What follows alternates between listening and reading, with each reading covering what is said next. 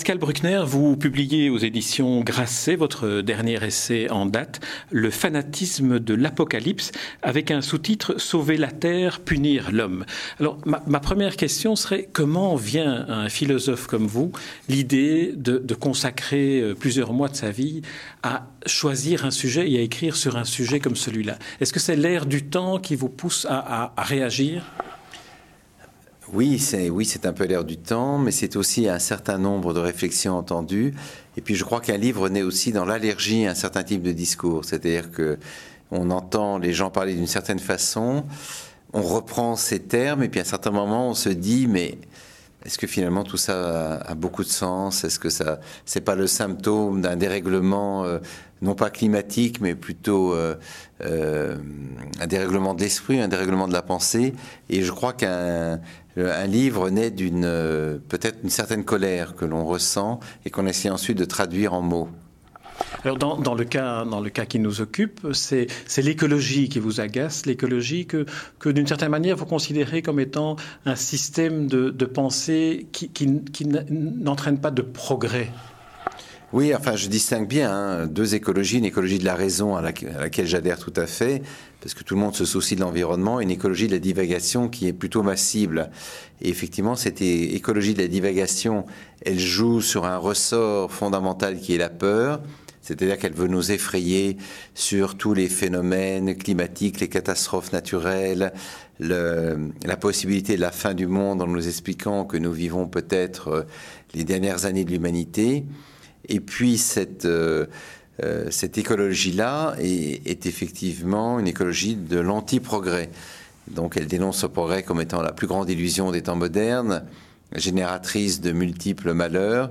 Et euh, pour, ça, pour ce qui est des décroissances, c'est une des branches de l'écologie, leur proposition évidente, c'est le retour en arrière.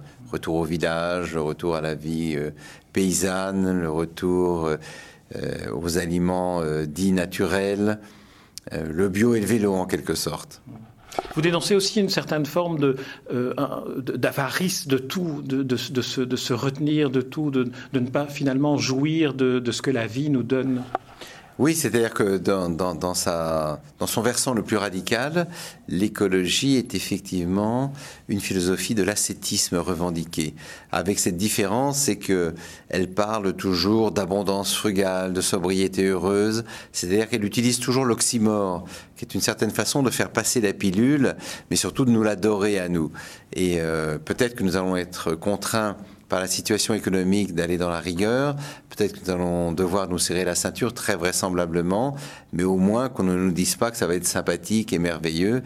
Euh, nous serons simplement un peu plus pauvres qu'avant. Je ne suis pas sûr que cela favorisera les, liens entre les humains ou nous rendra plus, plus aimables et plus sympathiques avec les autres. Mais il y a cette idée qu'il faut euh, euh, effectivement nous restreindre, adopter la pénurie de notre plein gré avec une certaine euh, bonne humeur et au fond euh, très peu de mouvements euh, de droite ou très peu de mouvements conservateurs ou religieux osent aujourd'hui adopter cette rhétorique de la restriction.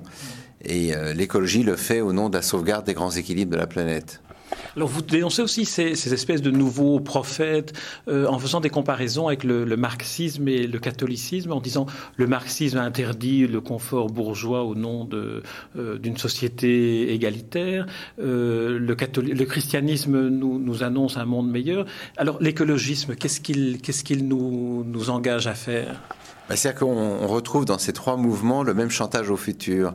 Pour le chrétien, il fallait gagner son paradis sur terre et donc euh, se refuser un certain nombre de plaisirs ou de péchés par peur de finir en enfer. Pour le marxisme, il fallait que les générations présentes se sacrifient au nom de la révolution prolétarienne et du bonheur des générations futures. Et pour l'écologie, il faut évidemment, au nom des générations à venir, eh bien, se restreindre, euh, arrêter la révolution industrielle, euh, en finir avec le gaspillage et le consumérisme. Et dans les, dans les trois cas, le futur devient la catégorie du chantage, c'est-à-dire que on nous demande d'éprouver une sorte de remords par anticipation pour les malheurs que nous pourrions infliger à nos descendants. Alors autant l'idée de responsabilité s'applique effectivement à nos enfants et nos petits-enfants, au-delà, je dois dire que nous n'avons pas les moyens euh, d'envisager ce que pourrait être le futur, puisque l'avenir, c'est ce qui par euh, nature va euh, modifier nos habitudes de pensée. Nous personne ne peut dire ce qui va se passer dans l'avenir. Donc on nous demande en quelque sorte de nous soucier, par exemple, pour le sort du climat dans mille ans. Alors je veux bien que le sort du climat dans Milan soit une préoccupation intéressante, nous n'avons aucun moyen d'influer là-dessus.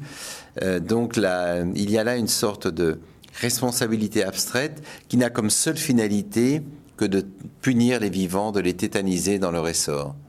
D'une certaine manière, l'écologie, enfin cette écologie-là que vous dénoncez, qui n'est pas, euh, vous n'êtes pas un, obscurantisme euh, des, dangers que court, euh, que court la planète, mais l'écologie telle que, telle que vous la dénoncez est une écologie qui finalement prive l'homme du bonheur. Oui, ou plutôt qui place le bonheur dans la 16, hein, parce que je pense qu'il y a un bonheur dans la 16, un bonheur de, de, se restreindre, de se priver chaque jour un peu plus. Euh, on a parlé de l'avare tout à l'heure, mais c'est vrai qu'il y a une... Le, personnage d'Arpagon thésaurise son trésor jour après jour, donc euh, il y trouve son plaisir. Oui, c'est, globalement le plaisir de la rétention. Hein, c'est, tous ces rituels des obsessionnels qui euh, prennent garde de ne, rien jeter, de ne rien gâcher, de ne jamais bouleverser leur vie de peur de, d'ouvrir la porte à l'inconnu. Donc, euh, effectivement, les, les, les, verts et les écologistes n'ont pas l'apparence de bons vivants. Ce sont des gens euh, euh, qui, à tort ou à raison, apparaissent souvent assez sinistres et toujours un peu des rabat-joie dont le, le principal mot d'ordre, c'est d'interdire. C'est, en, Allemagne, on les appelle le parti du non mais euh, c'est la puissance du négatif, c'est-à-dire ils sont contre tout, là contre la voiture, contre les poids lourds, le TGV, contre le charbon, le gaz de schiste, le pétrole, l'atome. Il reste plus grand-chose effectivement, sinon le, jus de sarriette et euh, la communion autour d'une soupe de topinambour. Mais c'est vrai qu'il y a une, on a l'impression d'un rétrécissement des aspirations de l'homme. Et, pour une raison simple, c'est que l'écologie ne s'adresse pas euh, au désir, elle s'adresse à la culpabilité. Elle veut nous faire honte d'être ce que nous sommes. Et c'est en cela qu'elle rejoint aussi cette dimension chrétienne de, de, la faute à expier. Oui, alors il y, a, cette notion de la faute, sauf que dans le christianisme, il y avait l'espérance quand même d'un rachat. Et puis, euh, bon, le christianisme a, a, des aspects multiples et euh, a, aussi fait sa part à la joie humaine, de façon très différente selon les protestants et les catholiques mais euh, dans l'idéal écologique est un idéal de survie, c'est-à-dire que pour euh, les plus radicaux de ces penseurs, la catastrophe a déjà eu lieu. Elle s'appelle la révolution industrielle, avec ses conséquences, la dévastation de la planète et l'explosion démographique. Et par conséquent, notre souci doit être de survivre sur une terre trop petite qui est accablée d'une humanité trop nombreuse. Dans votre livre, vous citez quelques exemples d'excès ponctuels, comme euh, par exemple cet homme aux États-Unis qui avait décidé d'accumuler tous ces déchets dans sa cave. Alors, euh, comment vous avez trouvé, choisi tous ces, tous ces exemples qu'on découvre euh, enfin, dans votre livre pour ceux qui ne s'intéressaient pas à l'écologie de, de, très près? Bon, Parce que les journaux en ont fait état, parce que ça fait 4 ou 5 ans que j'accumule des, des articles et que je note ces choses-là, et parce que c'est un, un, exemple, hein, mais c'est un, symbole aussi, cette espèce de... C'est un thésaurisateur de déchets, et cette passion des ordures que... Euh, donc, dont, dont, Fourier avait déjà parlé comme étant le, le propre de l'enfance et que, que, Freud aura théorisé sous le nom de stade anal, parce qu'au fond, la rétention anale, c'est un peu aussi euh, l'envie de ne pas se dilapider, de ne pas se laisser aller.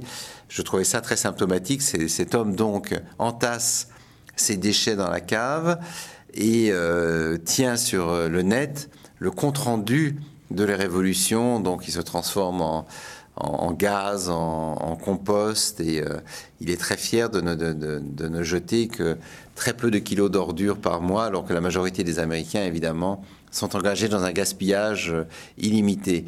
Et euh, finalement, c'est un petit peu ce que je souligne, c'est-à-dire que euh, une certaine écologie n'est plus dans l'expansion, mais dans la rétraction. Et euh, nous, produisons tous des déchets, des ordures, mais je ne peux pas dire que je passe mes journées à m'extasier devant ma poubelle. euh, même si je trie mes déchets, c'est pour moi une activité annexe. Mais tout d'un coup, là, le, déchet devient euh, dans quelque chose qui est très régressif, devient l'objet principal de, la vie. Donc c'est une vie qui ne se reproduit plus de façon élargie, mais qui au contraire est entièrement obsédée par elle-même. Alors votre livre a provoqué une sorte de, levée de bouclier des, écologistes, euh, en tout cas en France, dans, la presse, on, a lu beaucoup de, critiques de, votre livre. Or, il m'a semblé, en, l'ayant lu, que vous, vous encouragez finalement à penser plutôt de manière progressiste, à envisager que l'humanité vaut mieux que les restrictions auxquelles une écologie un peu, restrictive pourrait mener. Oui, alors effectivement, il y a une polémique en France. Euh, j'ai encore eu trois pages dans Le Monde il y a quelques jours de, de, descente acerbe sur tous les blogs, notamment chez les décroissants, je suis devenu la tête de Turc. Mais euh, bon, c'est en même temps, c'est bien, ça prouve que le débat est ouvert. Mais je, je pense que les écologistes font une erreur. C'est-à-dire que on a inventé un nouveau terme, c'est écolophobe qui est à mon avis un terme totalement délirant sur le modèle d'islamophobe ou christianophobe. Alors déjà, je ne sais pas ce que ça veut dire christianophobe, islamophobe, parce que les religions sont des systèmes de croyances et donc on peut les critiquer. Mais alors ça voudrait dire que l'écologie est devenue une foi et que la toucher, c'est commettre un sacrilège. Et là, je pense qu'on est euh, effectivement dans un phénomène de secte de fonctionnement sectaire. Et les écologistes ne se rendent pas compte que s'ils ne se soumettent pas eux-mêmes à un examen, à une introspection, ils vont euh, au devant du désastre. Et je, dis d'ailleurs que l'écologie du désastre est d'abord un désastre pour l'écologie. Et euh, en France, la liste d'Eva Joly qui représente Europe Écologie Les Verts est créditée de quelques pourcents. Donc ils vont se prendre une formidable raclée au printemps tout ça, pourquoi? Parce qu'ils annonnent leur catéchisme au lieu d'essayer de composer avec la société et de, s'ouvrir à l'autocritique. Donc voilà un mouvement qui est persuadé de détenir la vérité, qui explique qu'ils ont toujours raison euh, et qui euh, est imperméable à toute espèce d'attaque venant de l'extérieur. Est-ce que vous savez, ce sera ma dernière question pour, pour cet entretien, est-ce que vous savez déjà quelle sera la prochaine thématique que vous allez aborder en tant que philosophe? Pas, en tant que romancier, mais en tant que philosophe. Oui, alors en tant que philosophe, je, tourne autour d'un sujet depuis un an euh, qui serait Sommes-nous maîtres de notre destin?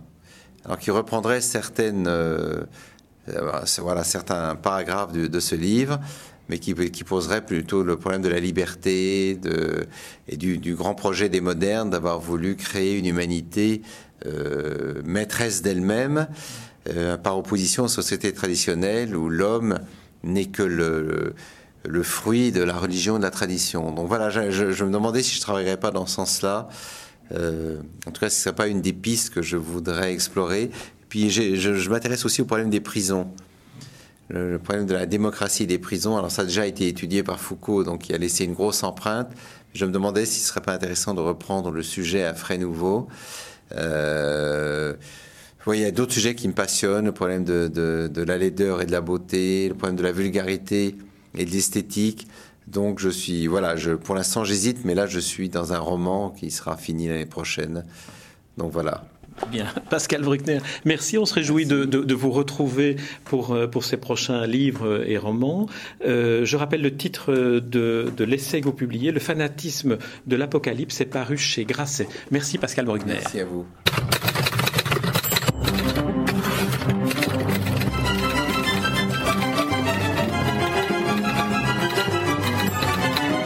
Les rencontres d'Edmond Morel.